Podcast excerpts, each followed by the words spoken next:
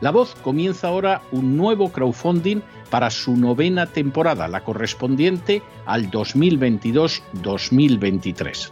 Lo hace además en unos momentos en que la libertad de expresión está más amenazada que nunca en décadas en España, en Hispanoamérica y en el resto del mundo. Una vez más, como en las temporadas anteriores, está en sus manos la conclusión o la continuidad del programa La Voz. Debido a la crisis económica creciente, al cambio del dólar en relación con el euro y sobre todo a la censura del programa en redes con su correspondiente desmonetarización, en esta novena temporada nos vemos obligados a subir el objetivo hasta la cifra de 130.000 dólares. Con el crowdfunding se mantiene la emisión en directo, en abierto y de forma gratuita del programa a través de YouTube, iBox, SoundCloud, Spotify, Apple Podcasts, Google Podcasts, Tunnel y Stitcher. Además, por supuesto, de en cesarvidal.tv.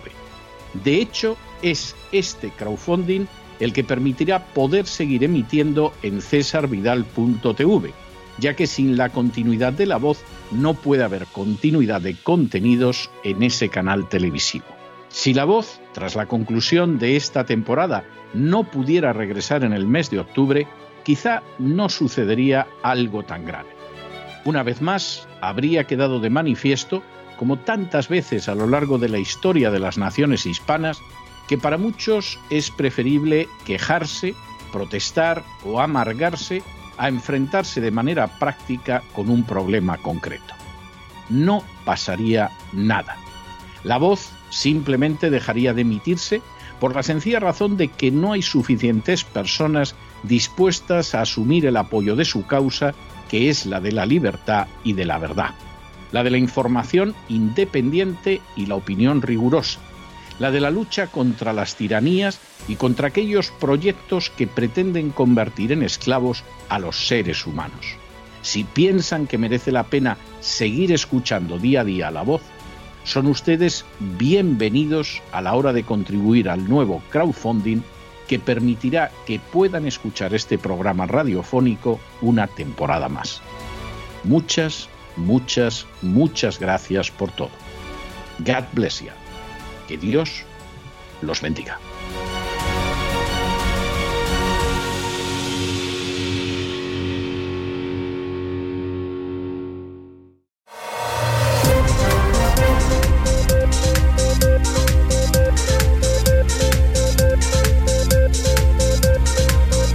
Las noticias del día. Estamos de regreso y estamos de regreso después de dedicar nuestro editorial de hoy a qué dice exactamente la sentencia del Tribunal Supremo de los Estados Unidos sobre el aborto. Y esto es muy importante, porque si escuchan ustedes a las furcias mediáticas y a los entusiastas de uno y otro lado, no se van a enterar es que lo que están diciendo no es en absoluto lo que dice la sentencia. No voy a recapitular ahora el editorial, porque luego cuando lleguemos a la política internacional volveré a hablar de ello, pero ya les adelanto para aquellos que empiecen el programa oyendo las noticias, que todo parecido entre lo que están diciendo unos y otros sobre la sentencia relacionada con el aborto del Tribunal Supremo de Estados Unidos de la semana pasada se parece muy poquito a la realidad. Y por cierto, es una sentencia, eso sí lo puedo adelantar, jurídicamente muy sólida, es una sentencia verdaderamente maciza, verdaderamente sólida, verdaderamente potente, eso es absolutamente cierto, y es una sentencia que va mucho más allá del tema del aborto. Y esto es algo que les hemos dicho una y otra y otra vez. La sentencia Roe versus Wade tiene mucha importancia por la cuestión del aborto, pero también porque fue un torpedo en la línea de flotación del sistema constitucional americano. Y durante medio siglo en este país se ha ido a peor desde esa sentencia. Y no solamente en el tema del aborto, lamentablemente. Ya es muy grave lo del aborto, pero es que se ha ido en otras direcciones. Y esta sentencia permite contemplar con esperanza no solo la causa de la vida, que por supuesto, sino también otros abusos que se han producido contra el sistema constitucional americano después de esta sentencia. Pero de eso vamos a hablar después, cuando lleguemos a la información internacional. Sí tenemos que hacerles dos anuncios y van a ser breves. El primero, que continúa abierto el crowdfunding de la voz. La cifra que necesitábamos para la temporada novena de La Voz es una cifra que alcanzamos ya hace semanas, pero todavía tienen ustedes pues aproximadamente una semanita, poco más de una semana, por si quieren colaborar con el crowdfunding de La Voz. Es algo que todavía está a su alcance y todavía pueden aprovechar esos días que quedan. Y segundo, tenemos que anunciarles el hecho de que a las 12 horas del día 15 de julio de 2022, alguno dirá que pasa el apocalipsis, el arrebatamiento, no, no, a las 12 horas del día 15 de julio de 2022 acaba el plazo para aquellos que quieran concurrir al premio de novela cristiana. César Vidal que no es una iniciativa de quien ahora se dirige a ustedes, ni de la voz, ni de nuestra plataforma de televisión, sino que es una iniciativa de The Agustin Agency en eh, mediante la cual lo que se pretende es impulsar la novela cristiana en el ámbito de habla hispana en este mundo. El, el, ganador se va a anunciar en el mes de septiembre de 2022, cuando regresemos con la novena temporada Dios mediante. Todavía hasta el 15 de julio pueden presentar la novela, que tiene que tener una extensión entre las 45 y las 60 mil palabras. Y, por supuesto, el premio tiene un premio, un premio económico, tiene, por supuesto, además la publicación de la obra ganadora y al mismo tiempo eh, obra que además cuando se publique llevará claro el hecho de que ha ganado ese premio y por supuesto entrevistaremos al autor, etcétera, etcétera, etcétera. Si alguno todavía tiene una novela, aunque ya falta, pues en fin, poco más de dos semanas, pero tiene una novela que tenía ahí guardada que le gustaría presentarla, bueno, pues para ver las bases y cómo se realiza todo eso, basta con que vayan ustedes al The Y ahí encuentran ustedes la información para este premio de novela cristiana César Vidal, que insisto, no ha sido ni mucho menos idea mía, aunque he aceptado el que pudiera usarse y utilizarse mi nombre, me parece que es un gran e inmerecido honor, sino que ha nacido de The Agustin Agency, que es una agencia literaria de los Estados Unidos. Y ahora sí que entramos en nuestro boletín y empezamos, como siempre, por España. Por España, porque resulta, y esto no tiene en absoluto desperdicio, que los transportistas no van a ir de momento a la huelga y van a estudiar el borrador del proyecto de ley del gobierno. Y aquí, pues, eh, son más partidarios de la negociación que de la presión. ¿Qué nos parece a nosotros esto? Hombre, nos parece un inmenso error, pero como no somos transportistas, evidentemente, más allá de dar nuestra opinión, no vamos a ir, por supuesto. ¿Por qué pensamos que es un error? Pues hombre, por una sencillísima razón. Porque en estos momentos el gobierno está en una situación óptima para obligarle a pensar. Porque tiene una cumbre de la OTAN y con la que ha organizado en Madrid, con la cumbre de la OTAN, pues evidentemente está en una situación en que tendría que negociar ya. ¿Qué va a pasar con esto? Bueno, pues con esto lo que va a pasar es que el gobierno y nos gustaría equivocarnos, pero no lo creemos, va a tomar el pelo, va a burlarse, va a reírse por enésima vez de los transportistas. Es posible que les regale unos centimitos en el precio del combustible, pero eso al final no significa nada, porque como el combustible además siguen subiendo los impuestos y en ningún momento se detiene esto, pues lo único que va a suceder es que al final los transportistas, no vamos a decir a la larga, no, a corto plazo ya van a perder más dinero su situación va a ser peor y han desaprovechado un momento en el que estaban en una situación privilegiada frente al gobierno. ¿Qué han decidido dejar pasar ese momento? que en vez de pedir la desaparición de esos impuestos, que es lo que eleva el precio del combustible, prefieren conformarse con una subvención de centimitos, pues es un gravísimo error. Pero esto en última instancia es lo que pasa con los transportistas. Si ellos mismos no defienden sus intereses, pues hombre, los demás podemos advertir, podemos analizar, podemos mm, pronosticar lo que va a acabar sucediendo, pero no podemos sustituirlos. Ni lo queremos, ni lo podemos hacer. Esa es la realidad. Y entonces, bueno, pues lo que venga, el hecho de que aquí los transportistas se equivoquen, pues no lo van a pagar solo ellos, que vaya si lo van a pagar los pobres, sino que lo va a pagar el conjunto de la población española, y si no, al tiempo. Como además el gobierno, cualquier desastre que suceda, le va a echar la culpa a Putin y a Rusia, pues nada, todos encantados de la vida. Analizamos estas y otras noticias que realmente los afectan con la ayuda inestimable de María Jesús Alfaya. María Jesús, muy buenas noches. Muy buenas noches, César. Muy buenas noches a todos los oyentes de La Voz. Aquí estamos. Un día más, una semana más, en las noticias del día de la voz, este espacio informativo en el que cada día les traemos la actualidad y aquello que no les cuentan. Queremos recordarles que para poder continuar con esta labor de la mejor manera, continúa abierto el crowdfunding si ustedes buenamente quieren colaborar en esta causa de la verdad y la libertad. Y tenemos una muy buena noticia se ha creado un nuevo premio de novela cristiana y lleva el nombre del director de este programa, el Premio de Novela Cristiana César Vidal, una iniciativa de The Augustine Agency que trata de reconocer el trabajo de escritores cristianos de habla hispana en todo el mundo. El plazo de presentación de los trabajos va a finalizar a las 0 horas del día 15 de julio de este año. La extensión de la obra deberá estar entre las 45.000 y 60.000 palabras como máximo. Y el ganador se anunciará en el programa de la voz de César Vidal el mes de septiembre de este año también. La novela que resulte ganadora podría publicarse. En el caso de que sea así, por concepto de adelanto, el ganador recibirá en su cuenta mil dólares. Si la novela se publica, este libro además llevará el sello del premio en la novela.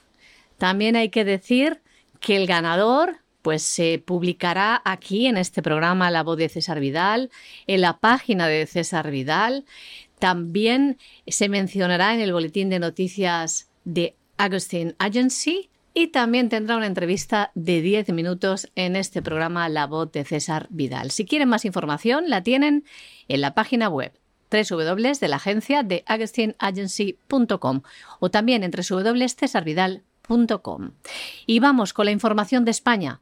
Le recordamos que todo el mundo estaba pendiente de esa posible huelga del transporte, una nueva huelga que ponía en jaque al gobierno y también los productores estaban pues muy preocupados si esta se llevaba a cabo. Pero era una situación, es una situación insostenible. Estos transportistas no pueden trabajar de este modo con pérdidas, así no hay negocio de ningún tipo que aguante y piden una serie de cosas al gobierno. ¿Qué decidieron? Que fueran sus socios quien decidieran si iban a la huelga o no. Pero ¿qué pasó? A última hora recibieron una llamada del gobierno, aunque habían tenido reuniones en los días previos, y en esta llamada del gobierno les dijo que querían sentarse a negociar. Les pasó también este borrador que tanto solicitaban, el borrador de una nueva ley que les proteja en muchos aspectos. Un borrador que además había pasado al Comité Nacional de Transporte por Carretera, el gobierno. Como ven, a esta plataforma ha sido denostada, una plataforma que aglutina un gran número de transportistas de toda España pues señalada de fascista, ya lo saben, por los medios de comunicación, etcétera, y dejada de lado por el gobierno. Pero ahora sí, ahora sí, se tiene en cuenta qué es lo que querían, se va a sentar en esa mesa de negociación. ¿Qué pasó en esa votación a los socios? A los socios se les dio la posibilidad también de estudiar ese borrador. Tenemos este borrador, ¿qué quieren? ¿Que lo estudiemos? Hay cosas que no nos gustan en este borrador, pero vamos a la huelga o lo estudiamos. ¿Y qué decidieron los socios? Estudiar el borrador. Optaron por el diálogo. Una votación ajustada, eso sí. El 41% votó por reanudar la huelga, mientras que el 45% lo rechazó. Hemos podido hablar con la Junta Directiva, que también entrevistamos el pasado viernes. De momento solo hacen declaraciones públicas esta tarde. En el momento que grabamos este boletín todavía no se ha producido la rueda de prensa del presidente, pero intentaremos tenerlo en este programa también con una entrevista. Lo que se sabe es esto, también lo publican en la web de la plataforma. Entre las cosas que piden es que se prohíba la contratación a pérdidas en el transporte y piden desde esta plataforma ser parte implicada en el desarrollo de la ley, aportando su postura e intereses como transportistas de base. Se han comprometido con el Gobierno a que el próximo 31 de julio debe estar elaborado el texto final, que tiene que contar con su participación y conformidad, no solamente que cuente con la opinión de otras plataformas o únicamente el Comité Nacional del Transporte por Carretera que aglutina a otra serie de asociaciones de transportistas. Están decididos, si no consiguen sus reivindicaciones, y en esta fecha tope 30 de julio no están de acuerdo en esta negociación o no se recogen al menos parte de sus reivindicaciones, habrá un nuevo paro general en el transporte en nuestro país. Y les comentábamos en la anterior noticia que ahora mismo, con la cumbre de la OTAN en Madrid, es el momento ideal para lanzar reivindicaciones contra el gobierno, porque está en una situación en la que efectivamente eso se puede ver no solamente en España, sino en todo el mundo. Bueno, pues lo que no han visto los transportistas, lo han visto los militares. Y ya el pasado sábado, cientos de militares españoles salieron a la calle en Madrid para decir que era una vergüenza el salario que cobran, lo cual dicho de paso, es absolutamente indiscutible. La manifestación la convocaban las asociaciones profesionales de militares y denunciaban un salario de vergüenza de 1.078 euros. ¿Es un salario de 1.078 euros para un militar un salario de vergüenza? Pues hombre, es opinable, pero quien ahora se dirige a ustedes le parece que es de vergüenza, sí, que no hay ninguna exageración en este sentido. Realmente que una persona que se juega la vida España no está en guerra, aunque parece ser que el presidente del gobierno tiene mucho interés en, en, que entremos en alguna, pero efectivamente una persona que se juega la vida porque se la está jugando y los militares que están en determinados lugares se la juegan. Oigan, recuerden ustedes o sepan, porque a lo mejor no lo saben, que el tercer país que tuvo más muertos en la guerra de Afganistán de los aliados fue España. Primero fue Estados Unidos, lógicamente con mucha diferencia. El segundo fue el Reino Unido, a bastante distancia de Estados Unidos, pero es comprensible. Pero es que el tercero fue España. Y por supuesto es algo que se ha silenciado por la izquierda, por la derecha, por arriba y por abajo. La gente que fue, evidentemente, era gente que se jugaba la vida y algunos la perdieron. Y francamente, jugarse la vida por mil euros al mes es vergonzoso. ¿Que hay trabajos peor pagados? No nos cabe la menor duda. Pero evidentemente no te estás jugando la vida igual que la gente que está en el ejército o igual que la gente que está en las fuerzas de seguridad del Estado, que si es la policía vasca o la policía catalana, pues hombre, tienen un salario decoroso, y si estás hablando de la Guardia Civil y de la Policía Nacional, pues es una vergüenza. El trato de los militares en España es indigno. Y además es un trato que se ve que es indigno cuando uno lo compara con eso que algunos cursis llaman los países del entorno. En términos de salario, en términos de la oficialidad y de la tropa, en términos de ayudar profesionalmente a esa gente cuando sale del ejército, en términos de las condiciones en las que se permanece en el ejército, etcétera, etcétera, etcétera. Es así de triste.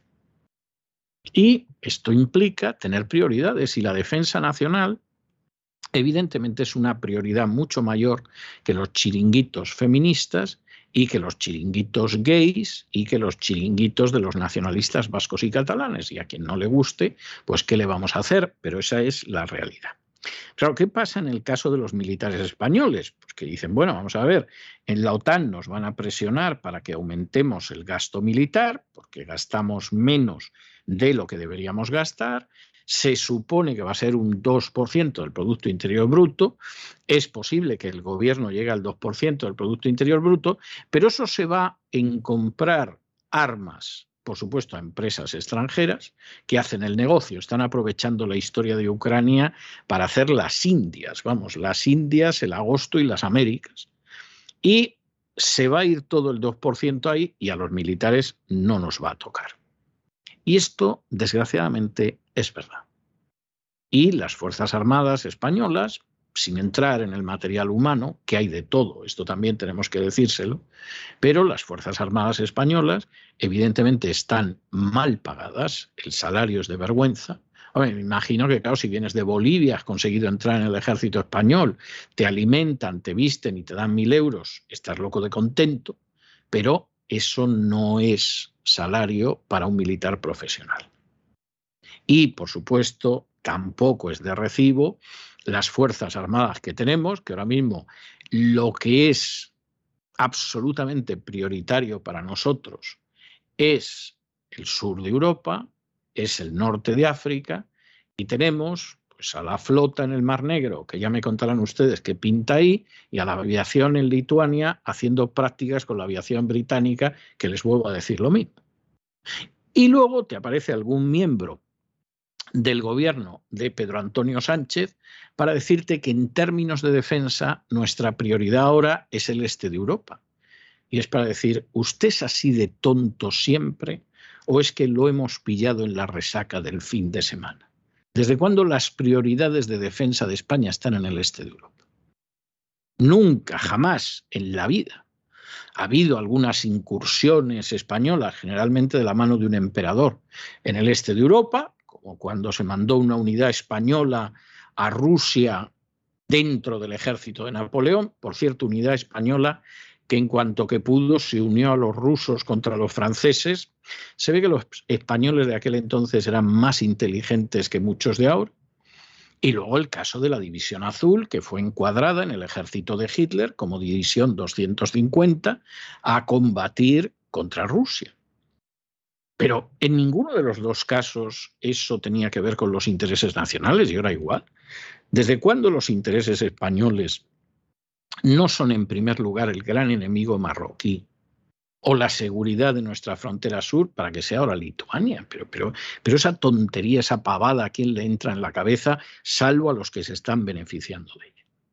Y efectivamente urge una gran reforma militar en España. Y esa reforma tiene que pasar, entre otras muchas cosas, porque son muchas cosas, por una remuneración y un trato decente para la tropa y la oficialidad españolas.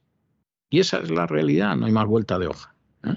Y luego sí, pues contar lo que quieras. En la cumbre de la OTAN se presenta en Madrid para desgracia de los madrileños. A lo mejor te recibe cinco minutos Biden, etcétera. Pero todo eso es relumbrón, todo eso es un brindis al sol. La realidad de esa reforma de las Fuerzas Armadas es que no se ha dado. No se ha dado en ningún momento. Hubo una reforma para sacar gente de la oficialidad en la época de los primeros gabinetes de Felipe González y San se acabó.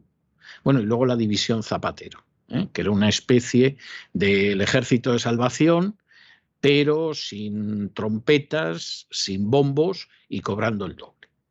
O sea, una cosa también tremenda. Cientos de militares salían a las calles este pasado sábado. ¿Por qué? Porque está a nada la cumbre de la OTAN en Madrid, de que tanto pregona Pedro Sánchez. Se celebran los 40 años de la participación, de la pertenencia de España en la OTAN, de la que Pedro Sánchez se siente muy orgulloso, pero ¿cómo está el ejército español? Pues los militares salen a las calles porque dicen que tienen una situación ya alargada en el tiempo, como hemos denunciado también en este programa, de precariedad laboral. Lo han gritado al gobierno en esta manifestación. Reclaman sueldos dignos.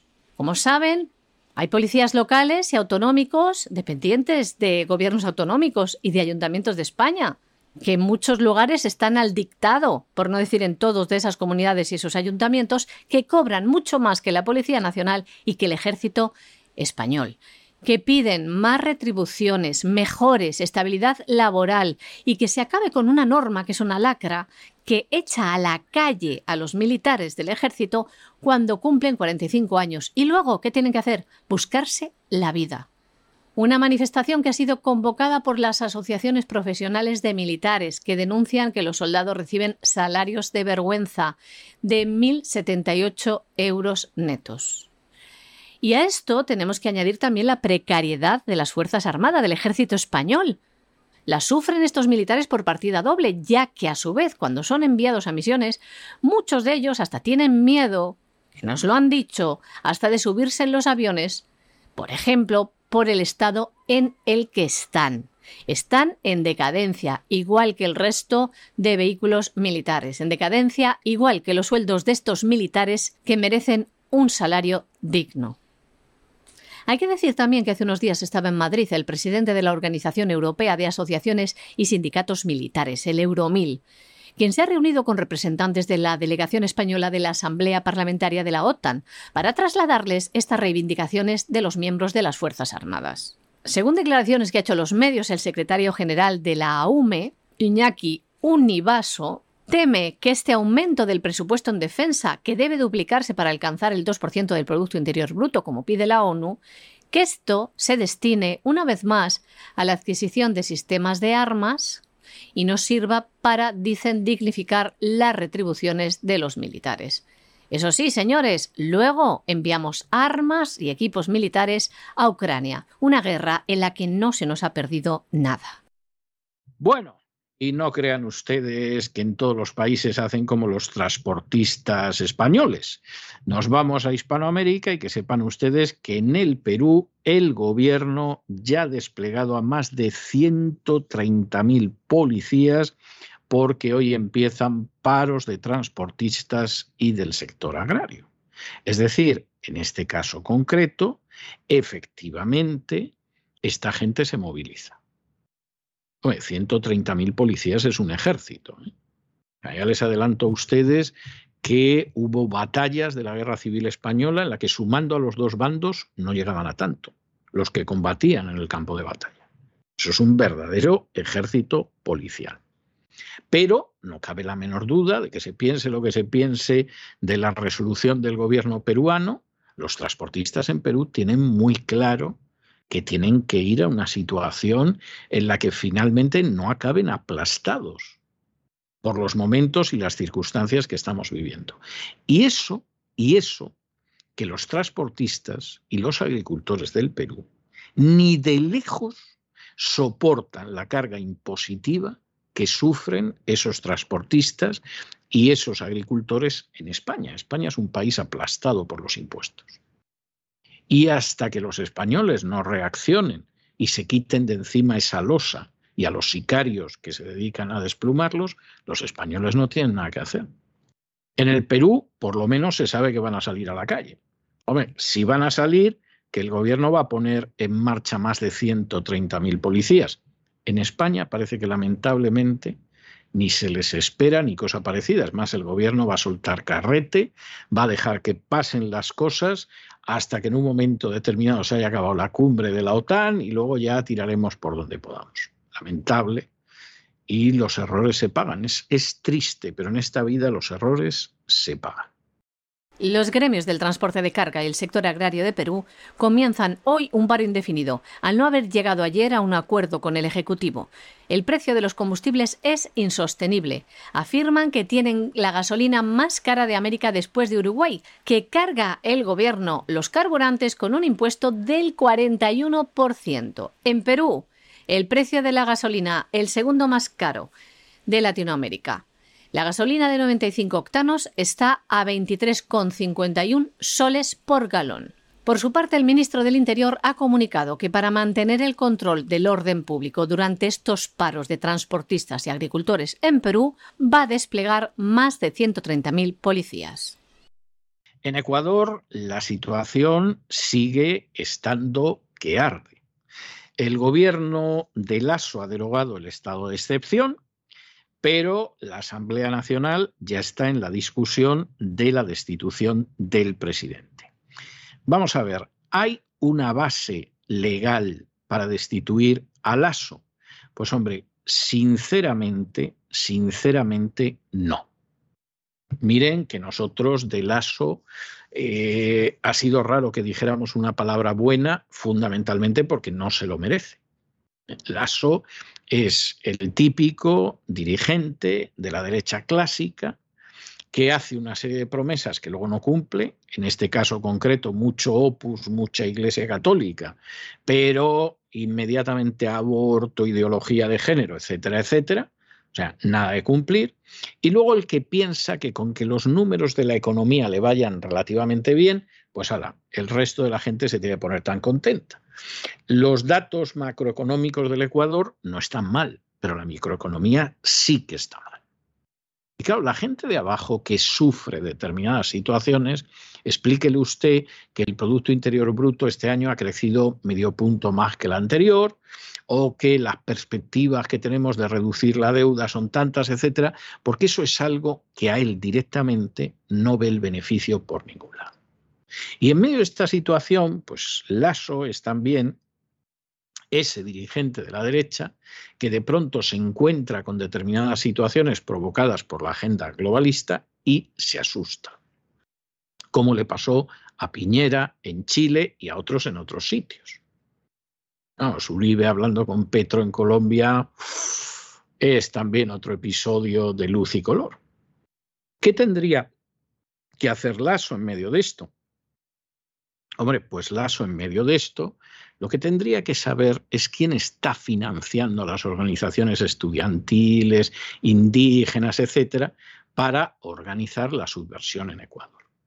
Y con esos datos, inmediatamente salir y decir, esto es lo que hay detrás de esta situación. Y hago un llamamiento al pueblo ecuatoriano para enfrentarnos con ello.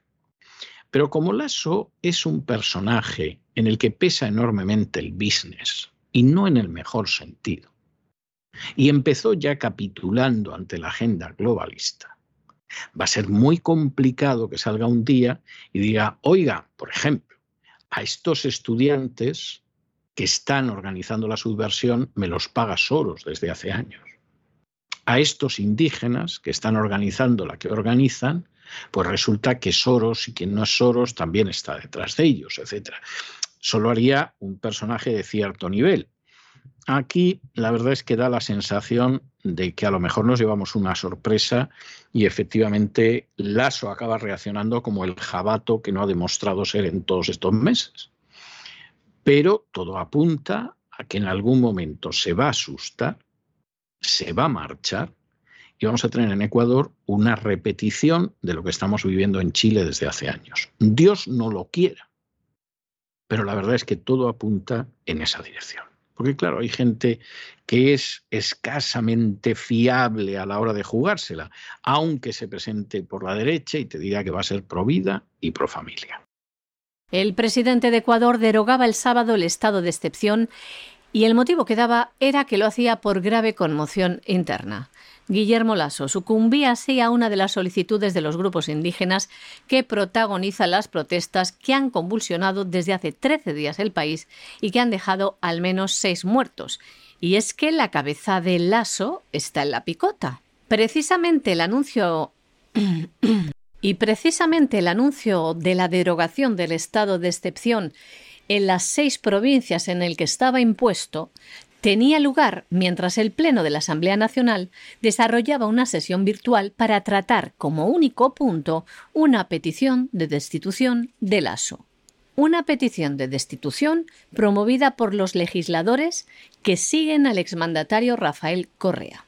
Más de 40 asambleístas recogieron los votos necesarios el pasado viernes para iniciar este proceso contra el presidente. Guillermo Lasso vive una de las peores crisis de su gobierno por estas manifestaciones. Entre las reclamaciones de los manifestantes está la disminución en el precio de los combustibles, una mayor inversión social en sectores como salud y educación. Además, hay que decir que varias ciudades se encuentran incomunicadas en varios puntos por el bloqueo de carreteras, lo que ha generado desabastecimiento de algunos productos.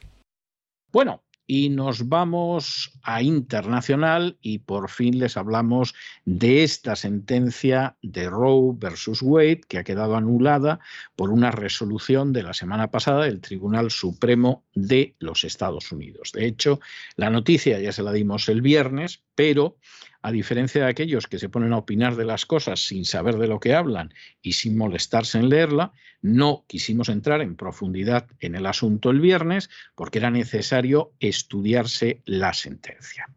¿Qué hemos visto este fin de semana? Hombre, pues lo que hemos visto este fin de semana pues ha sido para echarse a llorar. Porque tanto los proabortistas como los provida han dicho una cantidad de disparates, unos y otros, que son verdaderamente lamentables. Y en ese sentido es tremendo. No voy a detenerme mucho en el hecho de cómo los antifas se han puesto a señalar a jueces, cómo han atacado lugares pro vida y antiaborto, etcétera, porque eso es puro terrorismo urbano, le guste a quien le guste. Y lamentablemente, como con eso se ha sido muy tolerante, porque en, su época los, en su época los antifas se podían utilizar contra Trump, etcétera, etcétera, y no se ha hecho absolutamente nada, pues evidentemente estamos en una situación penosa. No me voy a detener mucho en ello. Vergüenza me da y asco ver lo que ha hecho el presidente Biden, que por cierto es muy católico y va a la Universidad de los Jesuitas en Washington y mandó a sus hijos y se lleva muy bien con los obispos, etcétera, diciendo que esta sentencia ha hecho retroceder a Estados Unidos 150 años, porque Biden no es nada más que un siervo lacayuno de la agenda globalista y como el Vaticano mismo está en la agenda globalista, pues evidentemente Aquí la situación que hay es la que hay y no debe sorprender. Como no debe sorprender tampoco el prácticamente silencio total del Vaticano sobre esta sentencia. Aquí teóricamente, hombre, vamos a decir que incurran en los disparates que están diciendo muchos pro vida, seguramente con buenas intenciones, pero no dejan de ser disparates. Pero es que el Vaticano prácticamente ha sido un silencio total. Diciendo aquí la agenda globalista, aquí Joe Biden esto no lo va a ver bien. Pelosi, que es otra fiel católica que va a misa todos los domingos, la coloca en una situación delicada. Vaya por Dios, por donde ha salido el tribunal. Bueno, ¿y qué dice la sentencia, que es la parte importante? ¿Qué dice en última instancia la sentencia? Bueno, primero, la sentencia no prohíbe el aborto. De manera que los proabortistas que dicen, bueno, hemos retrocedido no sé cuántos años, se nos niega un derecho, y los provida que están locos de contento y pensando que ya lo próximo es la prohibición de los anticonceptivos, etcétera, etcétera, en los dos casos, por razones diversas, no están reflejando la realidad. Esa sentencia no anula el aborto, no declara abolido el aborto, no ilegaliza el aborto. Primera cuestión. Segunda cuestión. La sentencia sí establece, y esto es muy importante, que no existe un derecho en la Constitución relacionado con el aborto, lo cual no tiene discusión alguna, porque en su día, en la misma sentencia de Roe versus Wade, hubo que aferrarse a una de las enmiendas de la Constitución que habla del derecho a la privacidad para decir que en el derecho a la privacidad estaba también incluido el que una mujer decidiera abortar, lo cual era un disparate y un rebuzno jurídico de dimensiones inmensas. Y la sentencia en este sentido dice la realidad, o sea, no nos vamos a engañar, no hay un derecho constitucional al aborto entre otras cosas porque es que la Constitución no menciona el aborto. Punto final. Tercera cuestión, y esta es enormemente importante. La legislación sobre el aborto pertenece a los estados. Y esto no solo es lo constitucional, sino que además es lo democrático.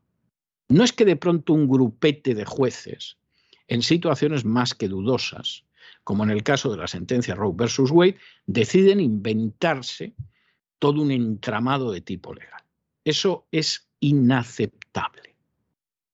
Esto es competencia de los estados y a partir de aquí, cada estado va a decidir lo que hace. ¿Y quién lo va a decidir? Pues el legislativo, que es elegido democráticamente. Y eso es infinitamente más democrático, por mucho que pueda fastidiar a los abortistas, que un conciliábulo de jueces. Lo que decida en un momento determinado el Congreso de la Florida, el Congreso de Mississippi, el Congreso de Missouri, el Congreso de Texas, el de Nueva York, etcétera, a favor o en contra del aborto, es realmente democrático. Lo que no lo es es un grupete de jueces con conflictos de intereses terribles, aceptando conocer un caso que siempre debieron rechazar y marcando lo que tiene que ser la legislación sobre el aborto. Eso es absolutamente inaceptable. Cuarto, y en esto la sentencia es una sentencia muy sólida. Invalidar una resolución previa del Tribunal Supremo no es algo arbitrario. Cuenta con precedentes en la historia del Tribunal Supremo de los Estados Unidos.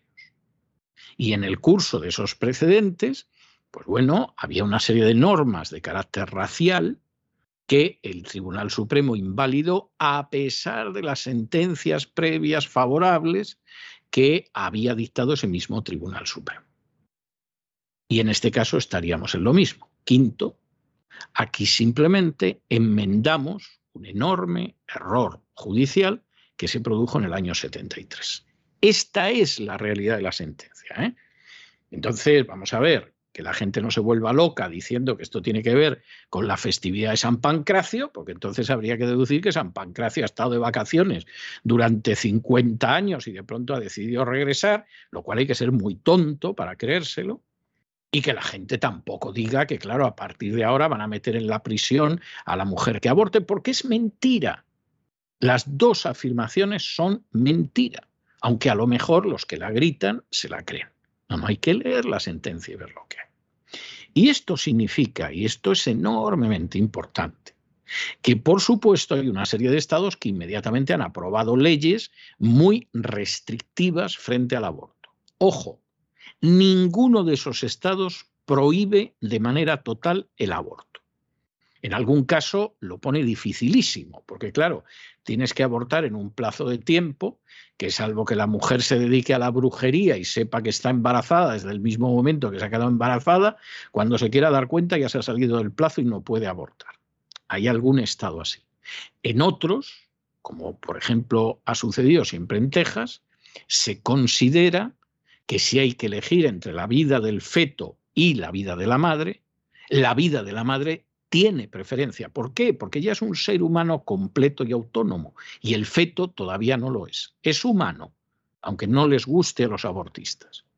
Pero todavía no es un ser autónomo y si hay que elegir entre una vida completa y autónoma y una vida en formación, pues evidentemente la vida completa tiene prevalencia. Esto se da de bofetones con la moral católica. Alguno que lo oiga ahora se quedará sorprendido, pero esta es la realidad.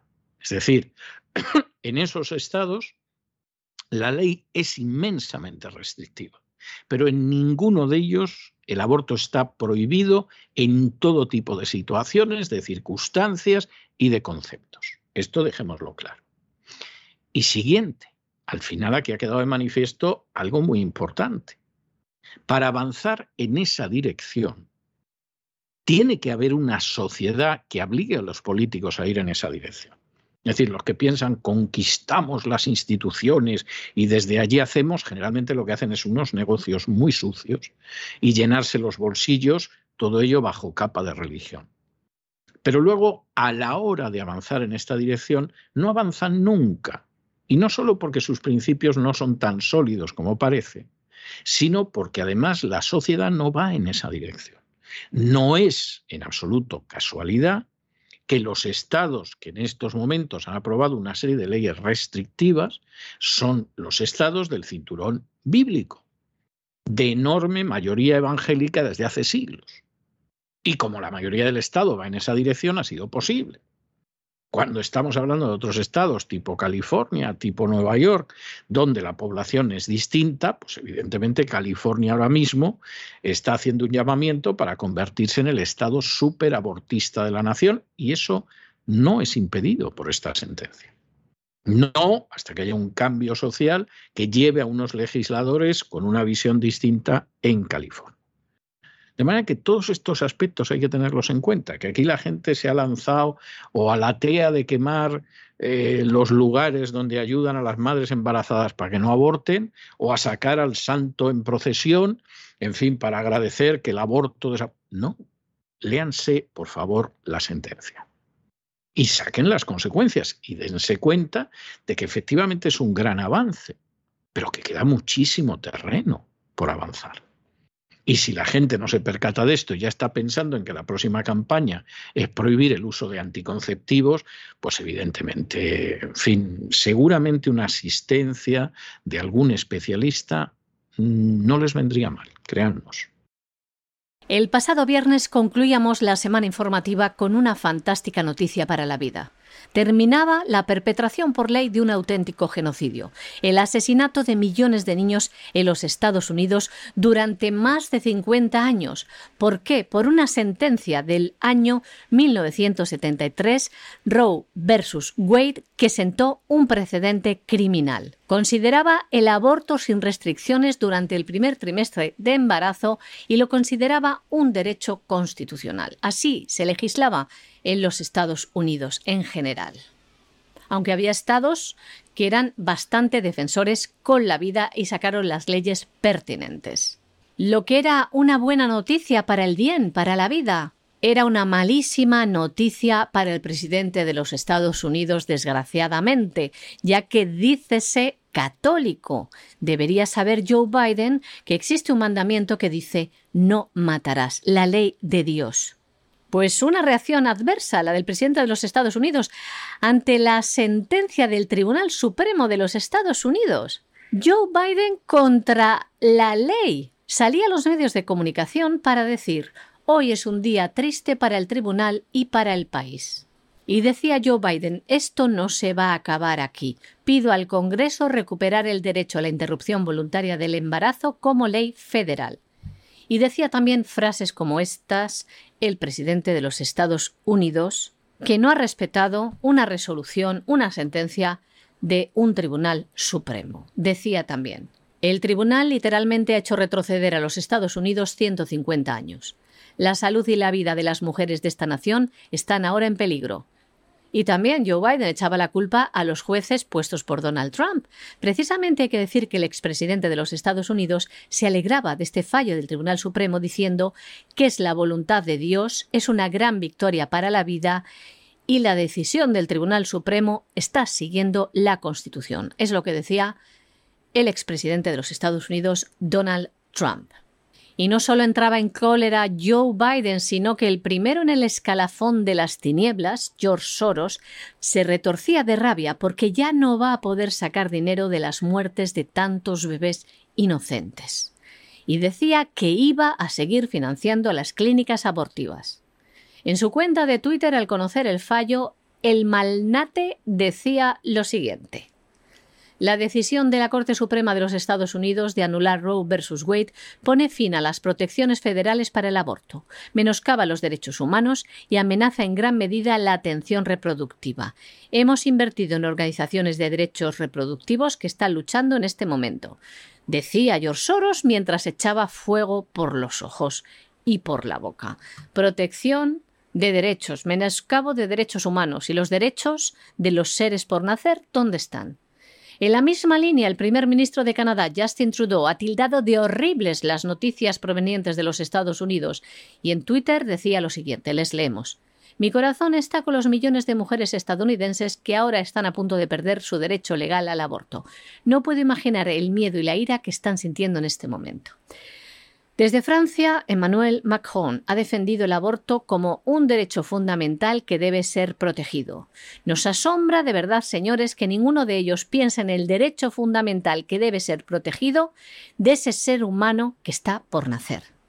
Biden, Soros, Macron, Trudeau, los lobbies abortistas que ganan mucho dinero con el sufrimiento de estas mujeres y la muerte de estos niños al conocer esta sentencia, prendían fuego en las calles hablando de pérdida de derechos y de criminalización de las mujeres. Los proabortistas cogían el testigo de los presidentes y reaccionaban saliendo a las calles con gran violencia. En ciudades de todo el mundo salían a las calles estos pro-abortistas. El viernes hubo una manifestación multitudinaria en Nueva York que acabó con 25 arrestos después de que estos manifestantes cortaran las calles de Manhattan. El sábado se convocaron más concentraciones y marchas en la ciudad y en el resto del país.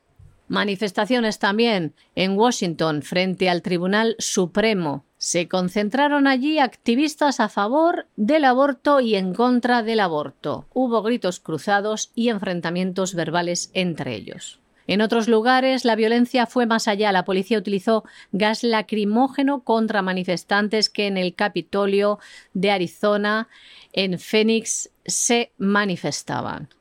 Hay que decir que en el estado de Phoenix podría entrar en vigor en breve una ley que protege la vida. Y no quedaba aquí, muchos llevaban su ira a las puertas de la casa de uno de los jueces que dictó esta sentencia del Tribunal Supremo, Clarence Thomas. También se han producido actos de vandalismo en centros de embarazo de Virginia y Colorado. En las redes sociales también amenazaban con asesinar a los jueces que habían dictado esta sentencia. Y muchas iglesias también avisaban a sus fieles de que estuvieran preparados ante ataques de los proabortistas. Pero no solo ha habido reacciones violentas, esta gran noticia para la vida que desgraciadamente ha segado la vida de millones y millones de vidas injustamente, criminalmente, durante cerca de 50 años, por fin se han escuchado sus voces silenciosas, representadas en todos esos que aman y defienden la vida de esos inocentes, estos defensores de la vida se han alzado, han celebrado, han alzado sus plegarias y agradecimientos a Dios en todo el mundo. Por ejemplo, en España, en Madrid, ayer domingo, unas 20.000 personas salieron en una marcha a las calles para celebrar este fallo del Tribunal Supremo de los Estados Unidos. Una gran noticia que les tenemos que dar en este programa. Y acabamos nuestra información internacional en Australia. Y la acabamos en Australia en relación con Julian Assange. Seguramente vamos a dedicar, antes de que acabe la temporada y si no se interponen otras cuestiones, un editorial a Julian Assange. Julian Assange, que fue el creador de Wikileaks, un gran esfuerzo en Internet para que ahí se volcara toda la información que había y claro, un esfuerzo que permitió ver pues intentos de asesinatos, asesinatos realizados por servicios de inteligencia, etcétera, etcétera, etcétera. Es decir, una cantidad de información que dejaba muy mal a ciertos gobiernos, como por ejemplo al gobierno de Barack Obama y de manera muy especial a Hillary Clinton que en aquel entonces era secretaria de Estado. Es más, buena parte de la información que acabó en Wikileaks apuntaría presuntamente al presidente Obama y a la secretaria Clinton como criminales de guerra. De manera que es comprensible que Assange provocara entusiasmos en ciertos barrios y que sin embargo sepamos que hubo hasta un plan de la CIA a ver si conseguían secuestrarlo y asesinarlo, cosa que fue imposible porque se pasó años como refugiado en la Embajada del Ecuador, etcétera, etcétera. En estos momentos, de manera dudosamente legal, la Administración de Justicia británica ha decidido que lo mismo extradita a los Estados Unidos a Julian Assange lo cual sería tremendo porque van a juzgar a Julian Assange, mucho nos tememos que sin ningún tipo de garantías, acusándolo de espionaje, lo cual es falso. Te puede gustar o no lo que ha hecho Julian Assange.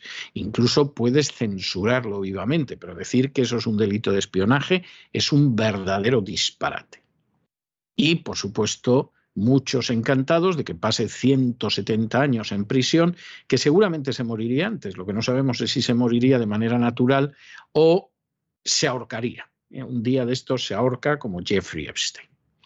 En medio de esta situación, en la que hay una campaña internacional para evitar que Assange acabe en Estados Unidos, pues ha habido gente como el presidente de México que ha dicho, vamos a ver, mándenoslo a México, que en México le damos asilo político. Con lo cual AMLO ha quedado como un príncipe, las cosas como son y se piense de él lo que se piense. Pero lo que se ha descubierto en las últimas horas es que el gobierno de Australia, que a fin de cuentas Assange es ciudadano australiano, se ha puesto en contacto con el gobierno americano solicitando que extraditen a Julian Assange a Australia y que no lo metan en prisión. Es decir, no lo juzguen ustedes, permitan que llegue a Australia, es un ciudadano australiano y en principio, pues esto eh, permitiría salir de la situación de una manera honrosa.